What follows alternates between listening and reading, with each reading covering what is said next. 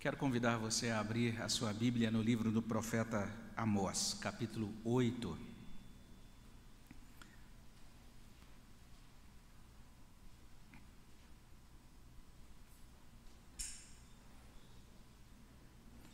Livro do profeta Amós, capítulo 8.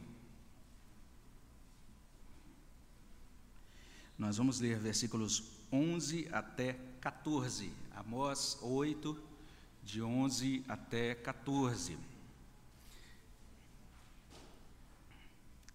Eu quero também cumprimentar você que está acompanhando aí de casa, convidar você também a abrir a sua Bíblia nesse mesmo trecho da palavra de Deus, Amós capítulo 8, de 11 até 14. Mantenha a sua Bíblia aberta, vamos acompanhar então essa exposição. Nós que estamos aqui, somos convidados a ler juntos o trecho que é mostrado, inclusive aí, que é projetado aí à sua frente. Leiamos a palavra de Deus juntos. Leiamos. Eis que vem dias, diz o Senhor Deus, em que enviarei fome sobre a terra, não de pão, nem sede de água, mas de ouvir as palavras do Senhor. Andarão de mar a mar e do norte até ao oriente, correrão por toda parte, procurando a palavra do Senhor, e não a acharão. Naquele dia, as virgens formosas e os jovens desmaiarão de sede. Os que agora juram pelo ídolo de Samaria e dizem: Como é certo viver o teu Deus, ó Dan, e como é certo viver o culto de Berseba, esses mesmos cairão e não se levantarão jamais. Abençoa, Senhor Deus, nossos corações enquanto meditamos na tua palavra. Pedimos a tua graça sobre nós, a tua bênção sobre nossas vidas. Que a tua palavra fale aos nossos corações. Que o Senhor, ó Deus, tenha misericórdia, abra o nosso coração e torne viva essa, esse momento, ó Deus, em que ouvimos esta exposição da tua palavra. Que ela chegue até nós e faça as modificações, que ela nos alimente, que ela nos fortaleça, que ela nos santifique que ela nos aproxime do Senhor, ó Deus. É o que suplicamos no nome de Jesus. Amém, Senhor Deus. Um levantamento de outubro do ano passado informou o seguinte: a fome cresceu no mundo e o número de famintos aumentou de 800 milhões para 828 milhões entre os anos de 2021 e 2022. Essa é a estatística global e é calamitoso quando um povo sofre subjugado pela fome. E outro problema terrível também é o problema da sede.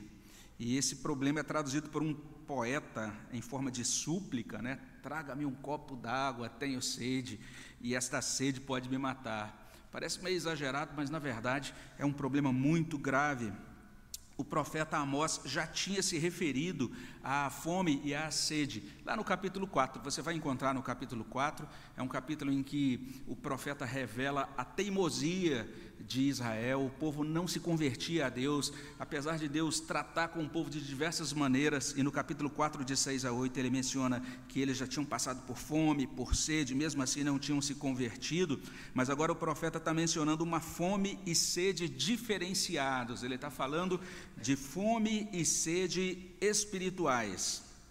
E nessa passagem, nesse trecho que a gente terminou de ler, a gente vê Amós comunicando três verdades. A primeira delas, a pior fome de todas é de ouvir a palavra de Deus. É o que ele coloca para a gente no verso 11.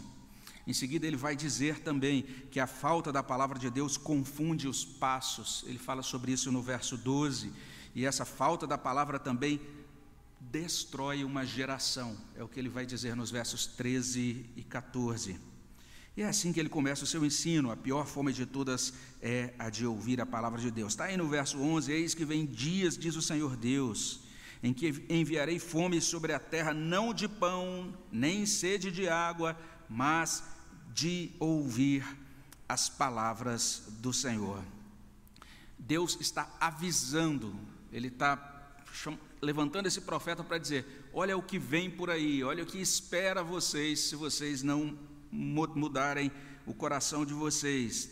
Ele se identifica de uma maneira muito peculiar aqui, né? literalmente como o Deus Yahweh Adonai, vamos dizer assim, né? daí a, a revista corrigida traduzir de uma maneira meio estranha para nós, né? o Senhor Jeová, A NVI traduz o Senhor, o soberano, porque não apenas ele está destacando a eternidade dele, mas a soberania, o fato de que ele é o dono do povo, ele é o proprietário de todas as coisas, o Senhor e o dono, porque ele é dono, ele é Senhor de todas as coisas que ele criou.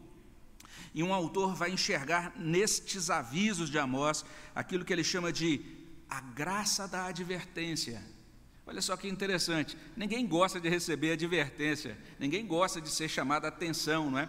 Mas esse autor está dizendo, por meio do profeta Amós, Deus está comunicando graça. Ele está dizendo, esse é um Deus que se importa tanto conosco que ele nos adverte, ele nos avisa para o nosso bem.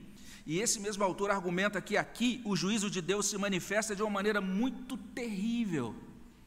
Existem diversas maneiras de Deus manifestar o seu juízo, a, a, sua tratativa, vamos dizer assim, de castigo sobre nós. Mas uma das maneiras terríveis é mostrada aqui: é a retirada das bênçãos desprezadas.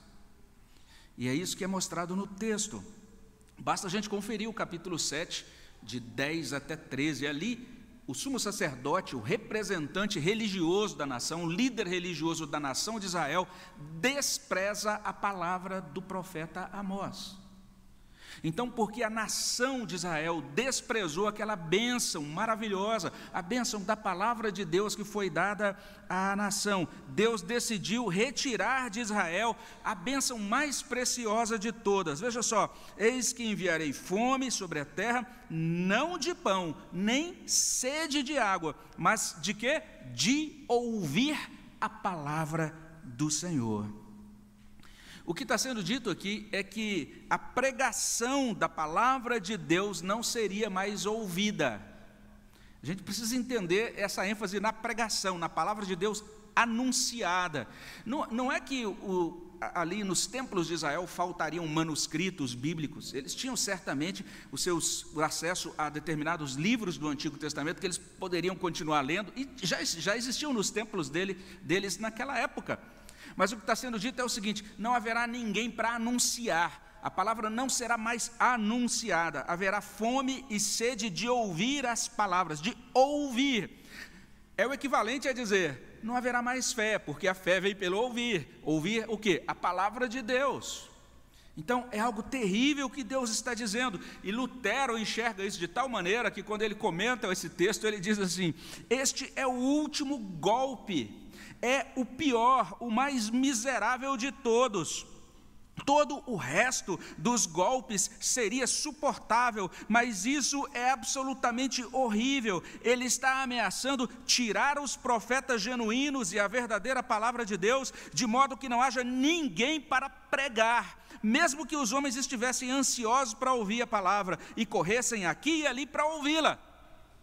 Deus está dizendo: ninguém vai mais pregar no meio de vocês, ou pelo menos ninguém vai mais pregar genuinamente, não vai mais pregar a minha palavra. Então, sem dúvida, fome e sede mencionadas lá no capítulo 4, 6 a 8, fome e sede assim biológicas, naturais, foram angustiantes. Mas essa fome mencionada em 8:11 é terrível, é uma fome espiritualmente mortal. Mas além disso, como diz a Escritura, em segundo lugar, a falta da palavra de Deus confunde os passos, ou seja, essa ausência de ouvir a palavra de Deus teria consequências. Observe a primeira consequência, porque o verso 12 inicia com o verbo andar. No verso 12 você tem assim: andarão, andarão de mar a mar. E o verbo andar aqui é muito interessante, porque esse texto, lá na Bíblia hebraica, corresponde a tremer, sacudir, balançar. Não é simplesmente andar, mas é andar trêmulo, andar balançando. E tem um intérprete que, inclusive, está dizendo isso. O que o profeta está dizendo é que o povo vai andar como bêbados, vai andar desnorteado, trêmulo. A, a revista corrigida diz assim: eles irão errantes. Se você olha, se você tem a NVI, diz assim: eles vaguearão. A palavra vaguear significa literalmente andar ao acaso, andar à toa, andar sem destino. Esse é o sentido. Por conta dessa situação, esse povo agora vai ficar como tonto, andando de um lado para o outro, vendo se encontra alguma coisa de Deus daqui para ali, de mar a mar, como diz o texto. É interessante que a referência geográfica, aí tem uma pessoa que chamou atenção para isso, eu achei muito interessante, que eu nunca tinha prestado atenção nesse detalhe, mas você vai perceber que é basicamente assim, é um, um andar cambaleante por toda aquela região que correspondia a desde uma, o mar ali morto até o mar Mediterrâneo, até ah, uma extensão é, que alcança o norte, o noroeste, mas não é mencionada a região sul. Eles não buscariam a palavra de Deus em Jerusalém, mas apenas ali, naquele, naquele ponto onde não poderiam encontrar palavra de Deus de fato genuína. Outra versão traz assim: as pessoas andarão sem rumo. A tradução de Frederico Lourenço, eles correrão às voltas. Basicamente, sem a pregação genuína da palavra de Deus, é o que Amós está ensinando, o ser humano se confunde. Sem a pregação genuína da palavra de Deus, o ser humano vaga às cegas. E o pior de tudo, veja o final do verso 12: Andarão de mar a mar, do norte até o oriente, correrão por toda parte, procurando a palavra do Senhor. Olha o final. E não a acharão. Olha que coisa terrível. O texto está dizendo isso, que o homem por si só não possui competência para achar a palavra de Deus. Olha que coisa interessante. A gente tem uma noção que é bem popular, né? acaba sendo assim, em que a gente diz assim: ó, estou procurando uma igreja, eu, eu faço a minha busca, até que eu encontre uma igreja onde eu identifico, diga é ali que eu vou ficar e participar daquela igreja e tal. Mas todo o conceito bíblico é distinto. O conceito bíblico todo, do modo como Deus trata a gente, é diferente disso. É Deus que nos acha, é Deus que nos encaminha, e é a palavra de Deus que nos encontra. Olha só que interessante. A palavra de Deus é algo que Deus nos dá por pura graça. E Alec Motier está muito certo quando ele diz assim: o homem é impotente para recuperar a verdade. E além disso, o homem também é impotente para reconhecer o erro e para resistir ao erro. Isso é humilhante para nós, porque nós vivemos numa época em que o ser humano cada vez mais é posicionado, é considerado como capaz de pesquisar, de desenvolver tecnologias, de resolver todo tipo de problema. O homem, na verdade, é considerado como um ser autossuficiente, capaz de tocar a vida e de resolver as grandes dificuldades por si só. Mas a Escritura vai dizer: não é. Sem ouvir a palavra de Deus, esse homem não vai passar de um, um homem, uma pessoa que cambaleia de um lado para o outro, e no fim ela não acha por si só a palavra de Deus. Olha só que interessante: andarão, olha aí, correrão, e olha o final: não acharão. Que coisa impressionante. E se isso não bastasse, em terceiro lugar, nós vemos que a falta da palavra de Deus destrói uma geração. Porque a gente lê nos versos 13 e 14: Naquele dia as virgens formosas e os jovens desmaiarão de sede os que agora juram pelo ídolo de Samaria e dizem: Como é certo viver o teu Deus, ó Dan, e como é certo viver o culto de Berseba, esses mesmos cairão e não se levantarão jamais. Amós se dirigiu a diferentes grupos ao longo da sua profecia. Ele falou lá com as mulheres, né? Ricas, falou também com os poderosos, falou com os comerciantes. Agora ele está falando dos jovens. E essa nova geração é descrita aí por esses termos: as virgens formosas e os jovens. A gente lê na, no, na nova versão transformadora: as moças belas e os rapazes fortes. Um servo de Deus vai ponderar o seguinte: quando a verdade desaparece, tanto a esperança como a realização desaparecem com ela, porque a futura geração é a esperança. Amós está dizendo: a futura geração vai sofrer, vai pagar um preço. Por conta dessa falta da palavra de Deus, de não ouvirem, da palavra de Deus não estar sendo mais ouvida. Mas entenda, a gente precisa compreender bem o que Amós ensina. Em nenhum momento ele está falando que vai faltar religião. Não é isso. Sempre que a palavra de Deus, que a pregação genuína da palavra de Deus desaparece, a religião floresce. Basta você ver a quantidade de igrejas muito bem frequentadas, você fala, que coisa doida foi essa que eu ouvi naquela igreja? Não foi aquela, ali, aquilo lá não foi uma pregação da palavra de Deus, não foi algo genuíno da palavra de Deus, mas está lá uma multidão tremenda. Você vai ver no verso 14 essa referência, né? o verso 14 vai mencionar a prática supersticiosa de jurar em nomes de falsos deuses, os que agora juram pelo ídolo de Samaria. Você vai perceber também crenças idólatras, desculpem, e sincretismo, essa mistura de doutrinas, essa mistura de divindades. Olha como diz o verso 14: Como é certo viver o teu Deus, Odã, é o que eles diziam. Como é certo viver o culto de Berseba, é o que eles diziam. E aí a gente encontra essa referência esquisita, né? Ao ídolo de Samaria os que juram pelo ídolo de Samaria. Se você tem a revista corrigida lá na sua Bíblia, vai constar diferente. Vai constar assim: aqueles que juram pelo delito de Samaria. Delito, que coisa estranha. A nossa tradição traz ídolo, a revista corrigida traz delito. Porque, na verdade, no hebraico consta o nome de uma divindade aí. E é por isso que algumas traduções trazem literalmente o nome dessa divindade. Por exemplo, a Bíblia Pastoral traz os que juram por Azima, deusa de Samaria. Existem alguns estudos que identificam essa divindade naquela cultura, na cultura daquele tempo. Uma divindade que não tinha nada a ver com o Deus verdadeiro, mas que estava misturado aos cultos que eram prestados em Samaria. Um servo de Deus, o Alec Motier, que eu já terminei de citar, ele vai inclusive tecer algumas argumentações para dizer para a gente o seguinte: que esse ídolo de Samaria, ou que esse culto em Samaria, era um culto de fertilidade. Misturava coisas relativas ao Deus de Israel, ao mesmo tempo com as crenças pagãs de fertilidade. Daí a tradução da mensagem, da paráfrase à mensagem, que choca a gente um pouquinho quando você olha para a paráfrase, mas é porque ele, literalmente, o Eugene Peterson ali, ele faz uma tradução é, apontando para essas práticas de culto de fertilidade. Lá na paráfrase à mensagem, nós lemos assim: aqueles que fazem juramentos no centro do pecado e do sexo em Samaria. Olha só, referência às práticas de culto de fertilidade pagãs. Qual o resultado disso? Olha só o que a moça está dizendo. Os jovens, as jovens, as moças bonitas, os rapazes fortes, estão mergulhando nisso, jurando em nome do ídolo de Samaria. Desculpem. E dizendo: Olha só, nós, como é certo viver o teu Deus Otã, como é certo viver esse culto de Berseba.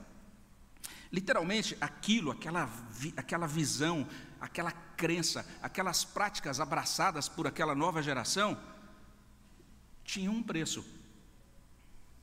A primeira coisa, o primeiro resultado de, de tais práticas é enfraquecimento da juventude. Olha o que o texto diz: eles desmaiarão. Uma nova geração enfraquecida, eles desmaiarão de sede.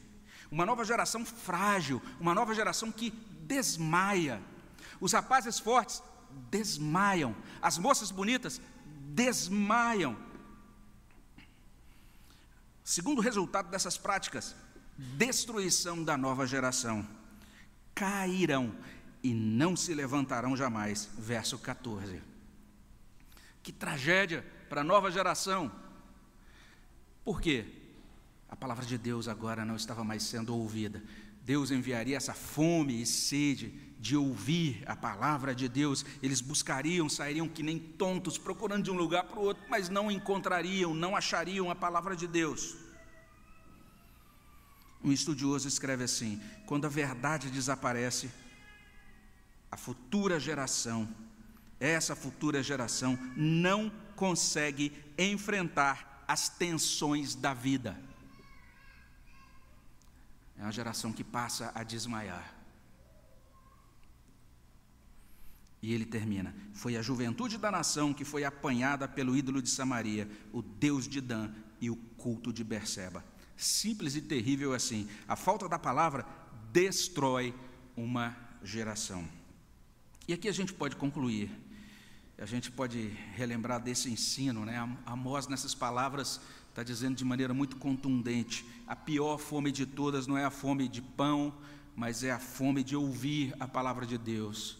Deixar uma nação, quando uma nação é privada do privilégio de ouvir a palavra de Deus, isso sinaliza que Deus está retirando, está, está literalmente impedindo que a sua verdade chegue até aquela nação. Ele diz também para a gente que a falta da palavra de Deus torna a nação confusa, cambaleante, uma nação que busca por todos os lados encontrar a si mesma, encontrar as verdades religiosas, encontrar o significado da vida, descobrir os fundamentos da existência, mas ela não vai encontrá-los porque a resposta para essas coisas está na palavra de Deus anunciada. Além disso, o resultado disso, dessa ausência, dessa inanição espiritual, dessa falta de palavra de Deus como alimento edificador, consolador, transformador, isso corrompe, isso destrói uma geração. Uma primeira coisa que a gente pode e deve fazer diante desse trecho da palavra de Deus aqui em Amós, é agradecer a Deus por seus avisos. É aquilo que Motier chama de, literalmente, esses avisos são a graça de Deus, são anúncios da sua graça, confirmam que Ele se importa conosco, Ele tem algo a dizer para nós. O aviso divino é importante porque apenas a perspectiva de algum bem ou de algum mal previsto podem efetivamente orientar o homem no presente. Essa é a verdade de Deus. As pessoas não crentes acham isso esquisito, mas é assim mesmo. Paulo diz lá em 1 Coríntios 15: ele diz: Olha, se não há ressurreição, se não existe um futuro com Deus, se não existe uma glória e também não existe uma condenação, então a nossa fé é vã. É o que ele diz. Porque o que nos segura é isso. O que impede você, naquele momento que nem está olhando, e ninguém está olhando, de fazer o que é errado, é você entender: Deus está vendo. E existe uma vida com Ele, tanto aqui como lá na frente, eterna, futura. Deus está dizendo: virá o dia, prestem atenção no futuro, pensem no futuro, pensem nas consequências. Uma, coisa, uma outra coisa que podemos e devemos fazer é valorizar a palavra de Deus. Valorizar em todos os sentidos, começando por orar pela manutenção do ministério da palavra de Deus na vida das igrejas. Meus irmãos, que coisa terrível quando Deus tira de nós uma bênção dele simplesmente porque a desprezamos. Foi o que ele fez com Israel naquela ocasião. Israel, desprezou a palavra de Deus, Deus retirou a palavra de Deus de Israel. Eu não sei se você já tinha parado para pensar nisso antes, mas por causa de nosso desprezo das bênçãos de Deus, Ele pode simplesmente tirar essas bênçãos de nós. Nós não devemos desprezá-las. É por isso que o hino diz: contas, muitas bênçãos, dize quantas são. É por isso que a palavra de Deus nos chama a ser gratos pelas bênçãos de Deus, a louvarmos ao Senhor por tudo que Ele nos concede. Nós não podemos ser ingratos com, com, diante de Deus ou com Deus, não podemos desconsiderar as Suas bênçãos. E que bênção maior é esta? Que bênção é maior do que esta, de podermos ouvir a sua palavra. E aqui um servo de Deus traz algumas questões. Ele diz assim: ainda temos uma Bíblia em nossas mãos? Vamos lhe dar o valor, vamos lê-la, vamos guardar as suas preciosas verdades no coração e na mente. E esse servo de Deus diz assim: ele nos alerta, a Bíblia que temos nas mãos não é uma propriedade inalienável, talvez ela não seja nossa para sempre. E olha o que ele prossegue dizendo: a Bíblia ainda está sendo pregada em nossa igreja. E olha o que ele diz: vamos ouvir a palavra de Deus, vamos nos apressar em levar outros a ouvi-la, porque não é um privilégio garantido, a voz do pregador pode ser silenciada. Foi o que Deus fez com Israel naquela geração.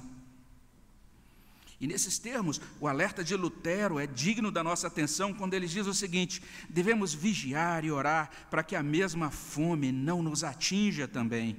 Agora, pela graça de Deus, estamos sobrecarregados com uma abundância múltipla da palavra de Deus, mas devemos vigiar e orar para que não seja tirado novamente. e que a escuridão palpável e os erros mais sujos não sejam enviados sobre nós, de modo que, mesmo que quiséssemos ouvir a palavra, não haveria ninguém para pregá-la, como aconteceu com os judeus, os gregos e os romanos que outrora abundavam na palavra de Deus. Além disso, diante dessa passagem de Amós, nós também devemos suplicar a Deus que dirija os nossos passos segundo a Sua palavra. Que Ele não nos deixe, não nos deixe cambaleantes, errantes, andando pela terra em busca da verdade sem encontrá-la. Salmo 119 diz assim: De que maneira poderá o jovem guardar puro o seu caminho? E a resposta é observando esse caminho segundo a palavra de Deus. Nós devemos olhar para esta palavra de Amós e entender aqui essa, essa orientação muito solene, essa instigação do profeta, para que nós de fato estejamos suplicando a Deus: Senhor, não me deixe andar segundo os meus passos incertos, mas que eu possa seguir segundo a tua palavra.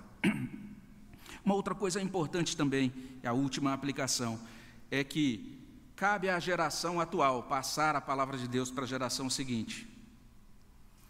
Naquela época, a nação preferiu o pecado, a idolatria, Naquela época, inclusive o líder nacional da religião, o sumo sacerdote Amazias, disse não à profecia de Amós. A geração atual, os adultos, os líderes atuais da igreja, e hoje a gente vai ter ordenação de líderes, os oficiais atuais, os pais, as famílias devem ensinar a palavra de Deus à nova geração. A gente vai ter batismo infantil também no culto desta manhã. E os jovens atuais devem apegar-se de coração à palavra de Deus. Como é bom a gente ter hoje alguns jovens que vão fazer a sua profissão de fé, vão dizer: Nós cremos em Deus e cremos na palavra dele. A juventude precisa apegar-se a essa palavra.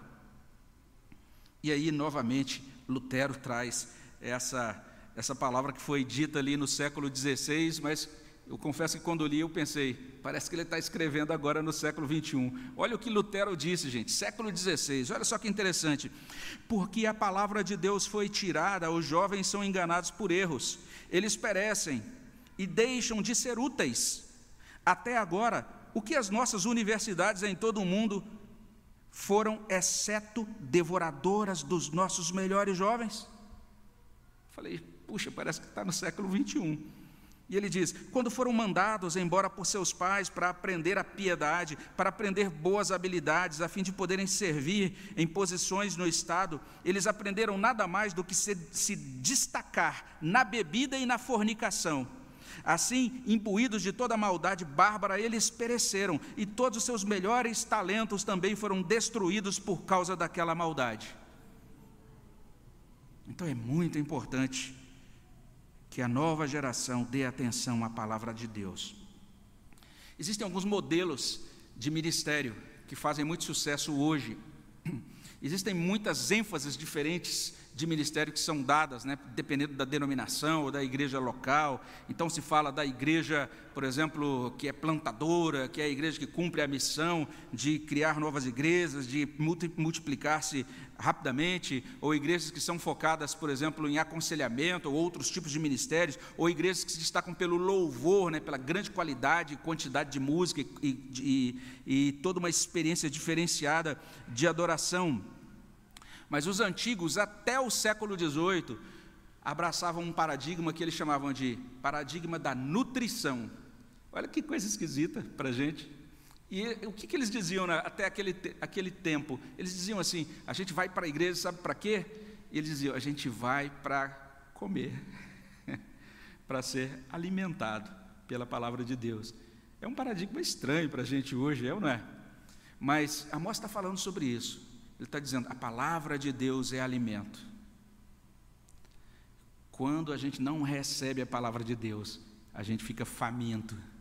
Quando a gente fica faminto, a gente fica cambaleante. Quando a gente fica cambaleante, a gente vai ser desvirtuado, enganado e mergulhar em muita religião, mas religião que não tem nada a ver com a verdade do Evangelho. E quando isso acontece, a nova geração não apenas fica fraca, mas ela também é destruída. Que Deus nos ajude a não ficarmos desnutridos como quem não recebe Sua palavra.